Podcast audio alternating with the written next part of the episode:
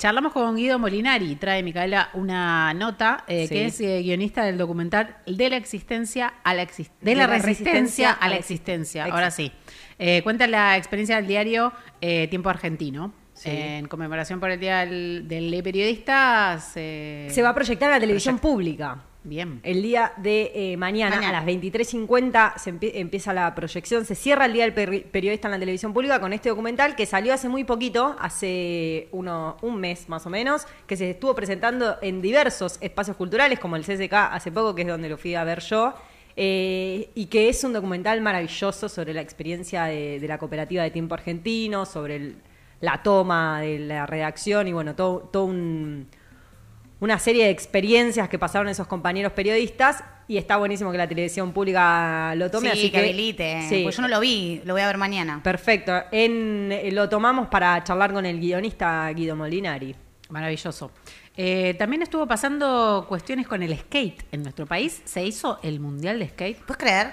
en este país. En este país, en San Juan. En este país de Argentina. San Juan está prendidísima, Sí, ¿Qué ¿eh? onda San Juan? ¿Qué onda San Juan? ¿Es el nuevo chongo de la Argentina, ¿Por qué? San ¿Qué Juan? un pasó? ¿Qué más pasó? El Mundial Sub-20. Ah, una de las sedes es ahí. Sí. Es real. Eh, pero en este caso vienen dos... eh, Vuelven. eh, Vuelven. Vuelven, es verdad, porque ya las tuvimos en este programa. eh, patinadoras, ¿se dice? Skaters. Sí. Pero en castellano, son ¿cómo patinadoras, son patinadoras. Sí, no Le- leí Le eso, en el, le vamos a leí preguntar eso en el post de, de Instagram y digo, ¿se dice patinadora? Preguntémosle a ellas porque entonces las que usan patines, También ¿quiénes son? Claro, patinadoras. no son. Son Para todas mí, patinadoras. Todo aquel que va sobre ruedas es un patinador. Bueno, puede ¿O ser, no? puede ser. Eh, bueno, o sea, van a venir eh, Meku Videla Sí. y eh, Aileen, que no tengo la Arzúa. Aileen Arzúa. Eh, vamos a estar charlando de lo que fue la experiencia del Mundial de Skate. ¿Es- Exactamente. ¿Es, mixto? Eh, ¿O es de mujeres solo? No, es mixto. Ah, bien. Eh, compiten en dos categorías, clasifican, ahora vamos a contarlo bien con ellas, pero clasifican por separado mujeres y varones. Eh, bueno, y, y Meku y Aileen, que recordemos, son eh, profe y alumna en sus Claro, inicios y se encontraron en un mundial en San Juan. Así que, bueno, una experiencia ahí de las dos que está buenísimo tener a las dos juntas también, ¿no? Excelente. Lolita trae eh, data musical. Necesito Sí. que, bueno, ya lo vas a explicar más adelante, pero yo eh, necesito un título, no sé qué carajo es eh, Corridos Tumbados. Es un género musical que vamos a explicarle a la gente en un rato para que, mm, primero para que se sepa qué son los corridos tumbados. Si sos Bien. como Carolina, que decís, ¿qué es un corrido tumbado? Te lo vamos a contar. Y después tirás esta data en cualquier fiesta, cualquier evento, quedas como una reina. Maravilla, maravilloso. Me gusta toda la dita que tenemos. Eh, compitas, eh, ¿quieren contar algo más? Eh, No podemos porque no se- queremos charlar ya con Guido. Ok, estamos, estamos. ¿Qué Estamos, hacen? ¿Por estamos, estamos en el aire. Ah, ok, me lo pasó a mí el link, Gonzalo. Bueno, charlen de algo mientras yo le paso a Micaela. ¿Sabes qué te voy a contar? ¿A mí? Sí. ¿Qué? Estuve viendo un documental en Netflix, nada que ver con lo que estábamos hablando, Yo pero también. que me encantó, me encantó, me encantó. A ver. Y lo recomiendo, que se llama Gente Sirena. No, bueno, no. No, Bueno, no, vos a mí me resultó muy raro lo que me Vos dijiste. lo juzgaste igual que yo cuando leí Yo el juzgo título. todo igual. Yo también, amiga. Ah, bien. Arianas por siempre. Primero se golpe- el que pega primero pega dos veces. Obvio, lo primero que se hace es juzgar. Lo juzgué un poco porque pensé, uh, esto debe ser eh, más de lo mismo, mostras que les gusta disfrazarse de sirenas, más no. Hay toda una comunidad sirenística, que por supuesto son eh, artistas, eh, hombres y mujeres. eh, en realidad es un colectivo que obviamente el colectivo de las sirenas lleno de mostras, por supuesto. Obvio. Colectivo de las sirenas me. Pero de me todas las edades, o sea, la, el la primera camada es del 47 y el- lo que hacen es un trabajo artístico subacuático. Me- O sea, tienen que ¿sabes aguantar bocha la respiración, todo, y además crearse su alter ego, eh, sus trajes. No, no, me pareció alto documental. Yo me fui ahí diciendo, quiero crear mi propia comunidad de sirenas. Las invito, ¿quieren estar ustedes? Yo No, de ninguna yo manera. creo que sí, porque me gusta mucho el agua y aparte. Practicar en siento la que, pile de mar y todo. Siento que me da el physic to roll para Sí, ser sirena. re sí. Te da el physique to A roll. eh, a mí no me gusta sumergirme en el agua.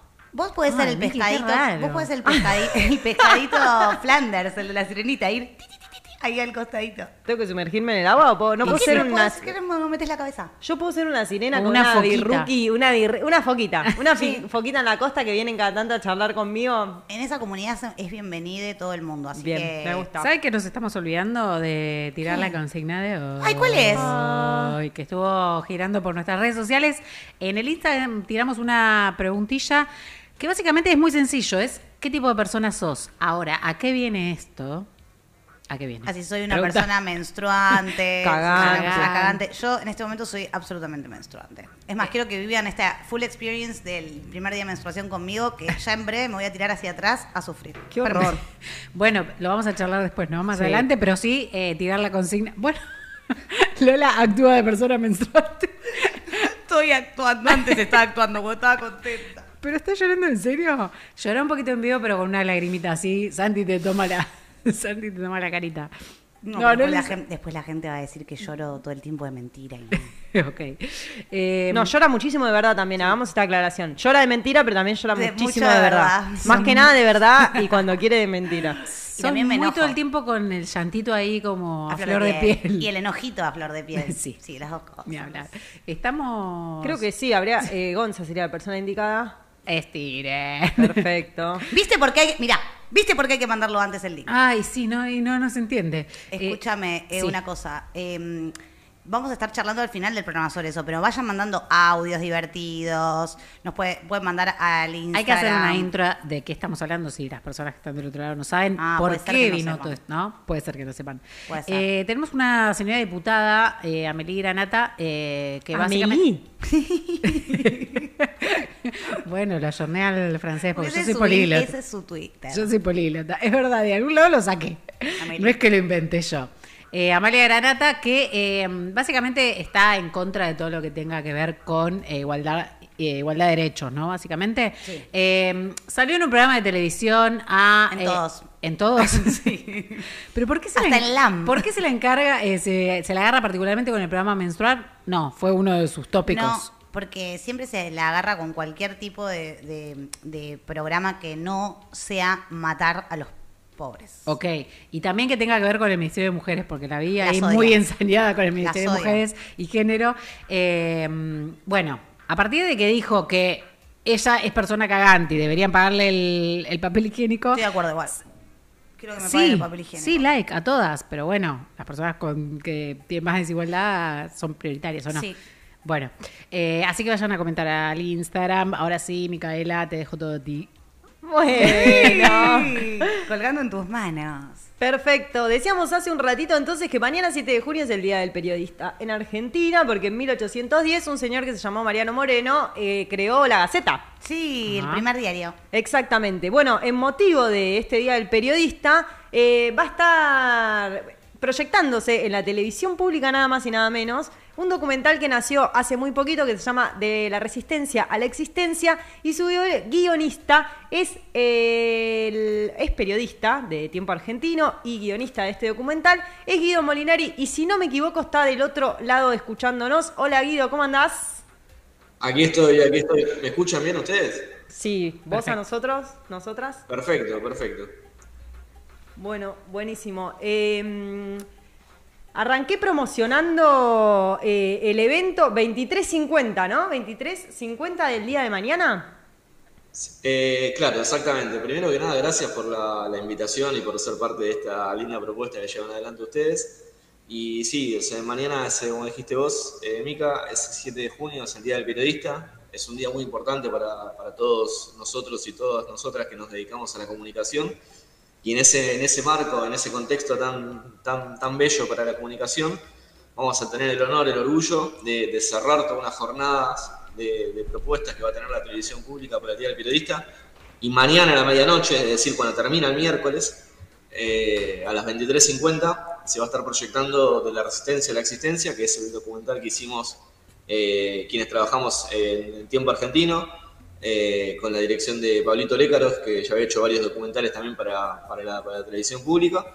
Eh, y nada, es un laburo que fue llevado adelante con muchísimo amor, con muchísimo, muchísimo trabajo y que recopila un poco siete años de experiencia autogestiva y también el rol que tiene Tiempo Argentino como, como experiencia en, en lo que es hoy comunicar en Argentina y en la región. Sabés que se nota mucho que tiene puesto mucho amor el documental. Eh, sin spoiler, quise dejarte la sinopsis a vos, si nos querés contar un poco.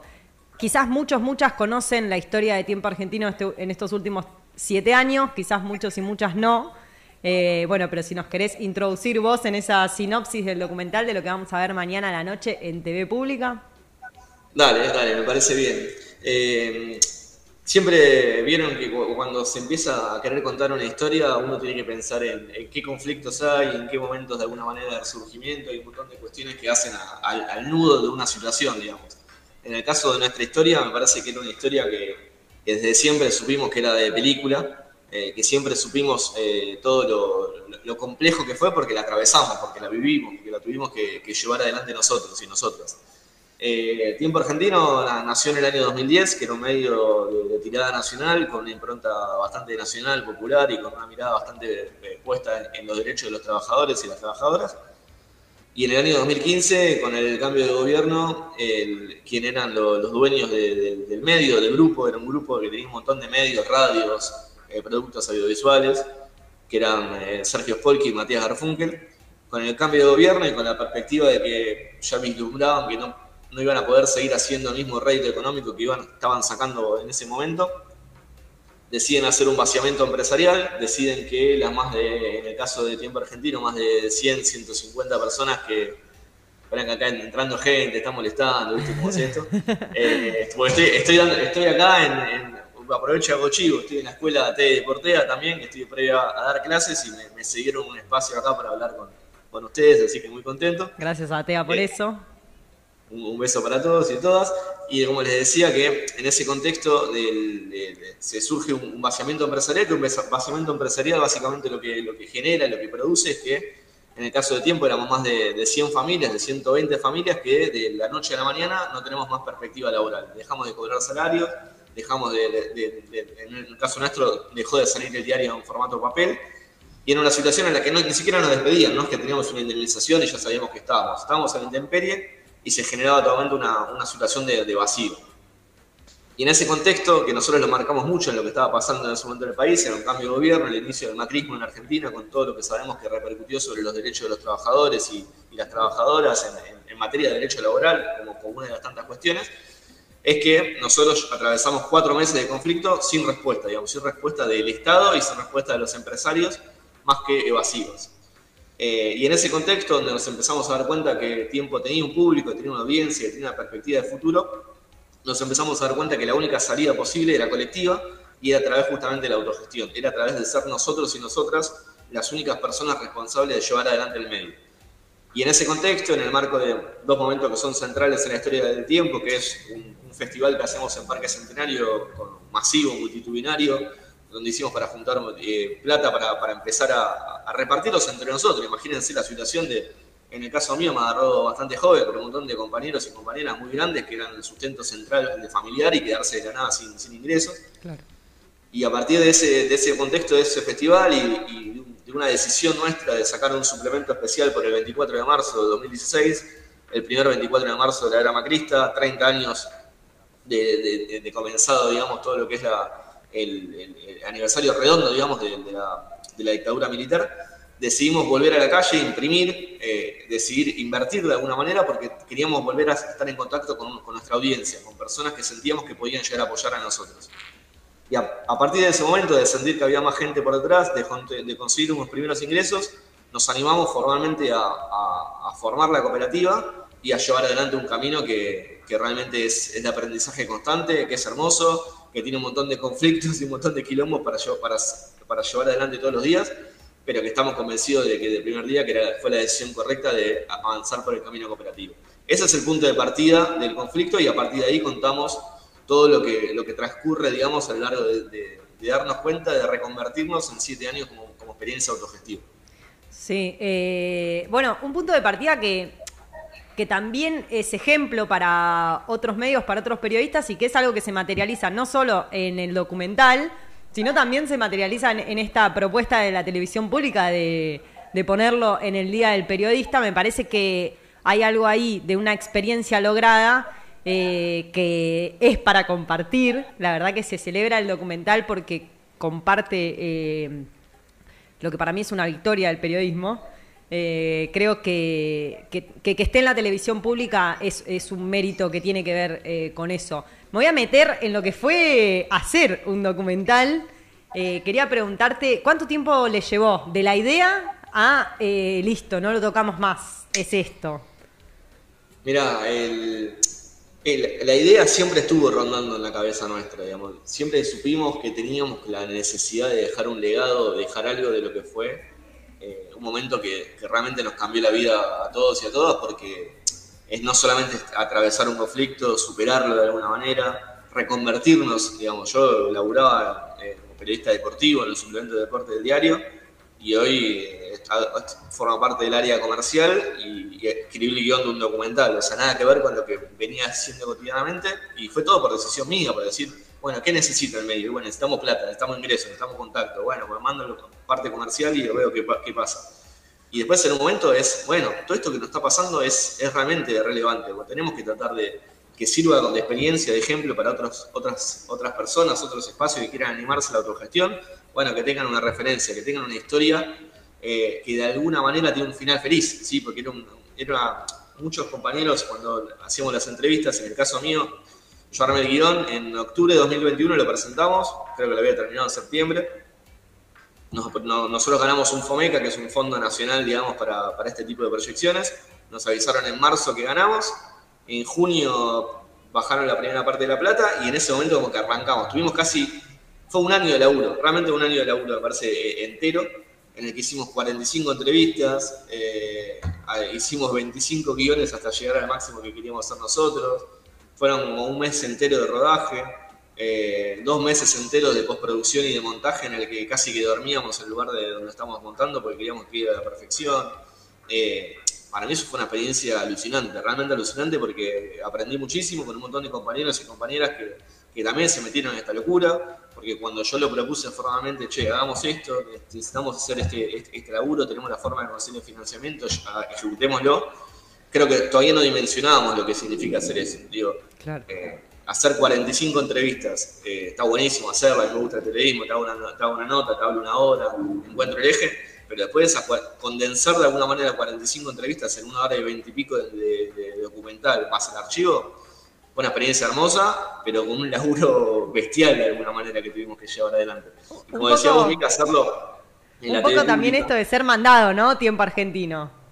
¿Qué cosa? Un poco esto de ser mandados también, Sí, argentino. Vamos sí, a hacerlo y. en, en- en ese sentido, eh, digamos, nosotros no- no- vamos, a- hasta donde sea, ¿viste? O sea, desde, desde para conseguir eh, financiamiento hasta para hacer una nota, hasta para hacer un documental, por lo que sea. Es como que no vamos a tener una barrera. Eh, eh, en- entendimos de alguna manera desde el primer momento que el, la, potencia de alguna manera de esta historia es, tiene que ser contada por su propio laburante, que tiene que haber referentes de la comunicación, está, aparece Víctor Hugo Morales, aparece Alejandro Volkovich, aparece eh, la negra Verdú, que para nosotros es una referente también en, materia de, de defensa contra el gatillo fácil, aparece Tati Almeida, aparece Norita Cortiñas, eh, pero fundamentalmente tenía que estar contada un poco por nosotros, por las personas que nos reconvertimos y llevamos adelante la propia cooperativa. Eh, y en ese sentido esto, digamos, llegar a la televisión pública, eh, que llegue a todo el país, digamos, porque eso es lo que significa un medio público, que los medios públicos también durante el macrismo sufrieron eh, un intento de vaciamiento, sufrieron un, un- desguace bastante importante, eh, y también es un, para mí un mensaje bastante lindo de alguna manera que, que- podamos eh, llegar a todo el país en ese espacio y una especie de revancha y a, y- y a su vez una señal de alerta por todo lo que puede venir después.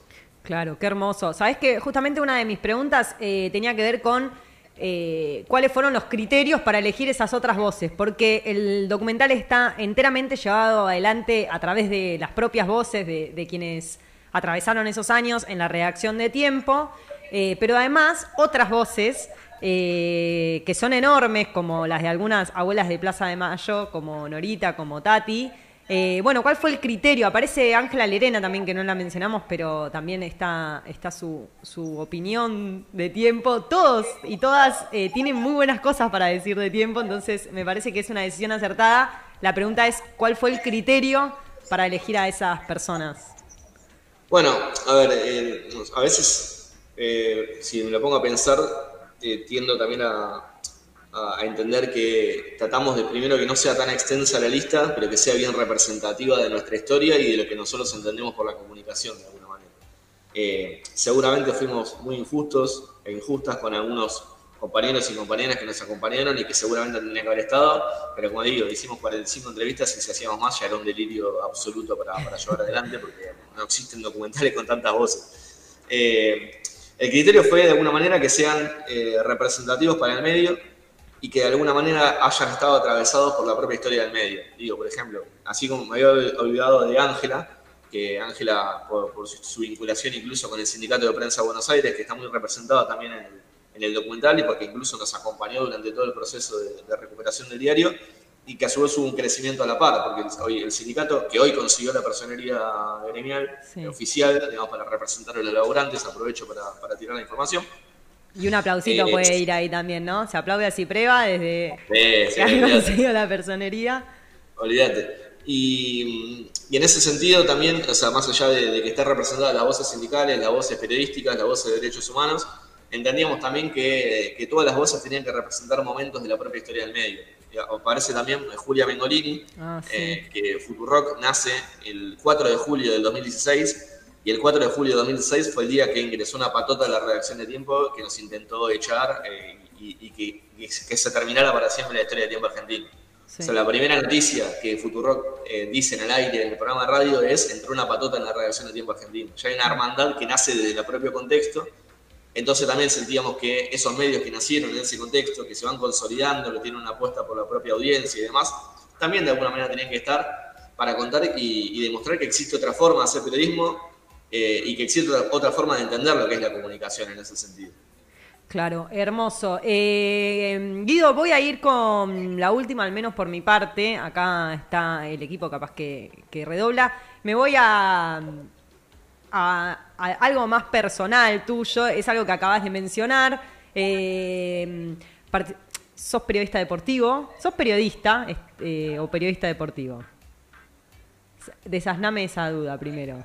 Eh, soy periodista, soy periodista, pero desde, el primer momento me, fui por lo deportivo. Exactamente. Bueno, eh, la cuestión de repartir roles en, gestionar un nuevo medio eh, desde los trabajadores te puso en otro lugar y hoy te puso a guionar un, un documental. ¿Cómo viviste vos esa experiencia, ese laburo y esa responsabilidad de darle una trama?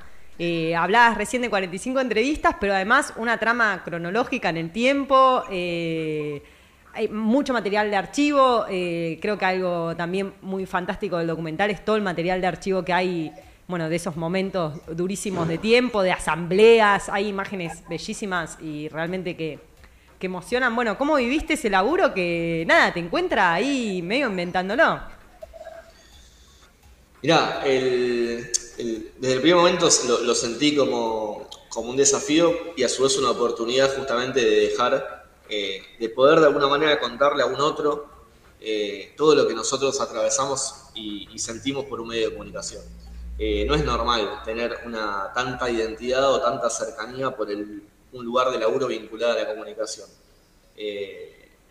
nosotros defendemos, o la, autogestión de alguna manera fue algo que nos, cayó del cielo o, que nos encontró a nosotros, ¿sí? que también es una de las cosas que cuenta el patán Rajendorfer, de alguna manera. Eh, y en ese, en ese sentido, pensar eh, ese guion, pensar eh, una forma de cómo darle un dinamismo a una historia, digamos, que conozco de memoria de alguna manera, porque es mi propia historia, la historia de mis compañeros, de mis compañeras, cómo, cómo encauzarla y cómo llevarla adelante lo sentía de alguna manera como que tenía que ser lo, que tenía que suceder para que, para que otras personas entiendan todo, todo ese sentimiento que tenemos por el medio. Eh, lo, tomé realmente como, como tratar de, unir ideas y unir conceptos de todo lo que me fue pasando a mí y nos fue pasando a todos los que integramos el medio a lo largo de estos siete años, de los primeros siete años del medio, ¿sí? porque nosotros también entendemos como que esto es un, es un punto de inflexión y un punto de partida y es un momento de alguna manera para poder decir, bueno, estos fueron los, primeros siete años de tiempo argentino y ahora se viene otra etapa. Se viene otra etapa que, no sabemos si va a ser de resistencia, no sabemos si va a ser de existencia, no sabemos de qué va a ser, pero se viene otro momento, otro contexto. Eh, entonces, a, nivel personal para mí, yo lo tomé como el, mayor eh, desafío y, la mayor alegría profesional, te diría. hice muchas cosas eh, desde que estoy laburando, cosas hermosas, eh, que una de esas te involucra también a vos, Mica, que fue brillante, hermosa y que, me encantaría, digamos, que siga repitiendo ese tipo de camino. Pero esto de alguna manera tuvo, el agregado de, digamos, yo estoy desde el año 2012 trabajando en tiempo argentino, van 11 años de laburo en el mismo lugar, más años de cooperativa como año como empresa patronal, eh, y en ese sentido me parece que eh, me, atravesó mi vida, digamos, voy a cumplir 32 años ahora y casi que más de un tercio de mi vida estoy, acá adentro, entonces lo sentí como el mayor desafío profesional para poder hacerlo y el, producto terminado, verlo que convence y verlo que un montón de personas sienten que pudimos reflejar eso, para mí es una alegría abismal y que es, fruto únicamente del laburo de mis compañeros y compañeras eh, que lograron de alguna manera que, que esa primera idea original tenga un cauce, digamos, general. Bueno, eh, por mi parte, felicitarte a vos, a los compañeros, las compañeras que lograron poner en juego la historia de tiempo argentino en un documental tan hermoso. Realmente eh, recomiendo muchísimo eh, que mañana a las 23.50 aproximadamente se prendan a la TV pública y lo vean, conozcan esta historia. Decía recién Guido que trabajamos juntos, todos los domingos cayó con el diario en la mano porque Tiempo Argentino es un diario que sale a través de, forma digital, pueden entrar. Es un diario que eh, se sustenta con asociados, entonces también es eh, importante asociarse y eh, bancar, fomentar los medios autogestivos y los medios que, que están dispuestos a ser dueños de sus palabras, como, como manda el, el lema de tiempo argentino, digo, tienen sus asociados y además hace un esfuerzo enorme por salir en diario papel todos los domingos.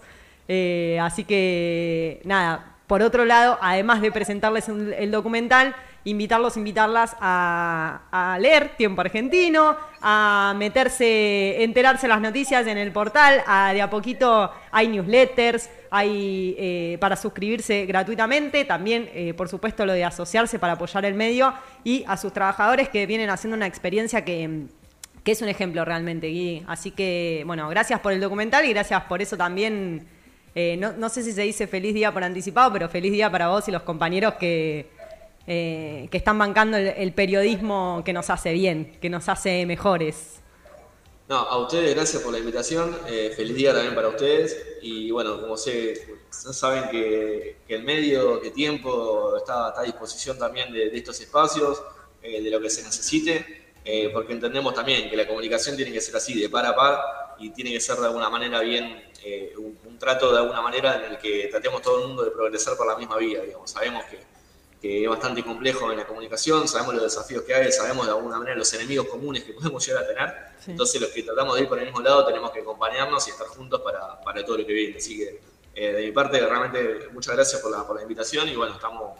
Y, gracias también por, por, por, empujar a que la gente siga acompañando tiempo, que, que se vienen tiempos para estar, para estar cerca. De se vienen tiempos para estar cerca. Guido Molinari, entonces, eh, guionista del documental de la resistencia a la existencia, que cuenta la experiencia de autogestiva de Tiempo Argentino, un documental que recomendamos ver mañana, Día del Periodista, 23.50 en la televisión pública.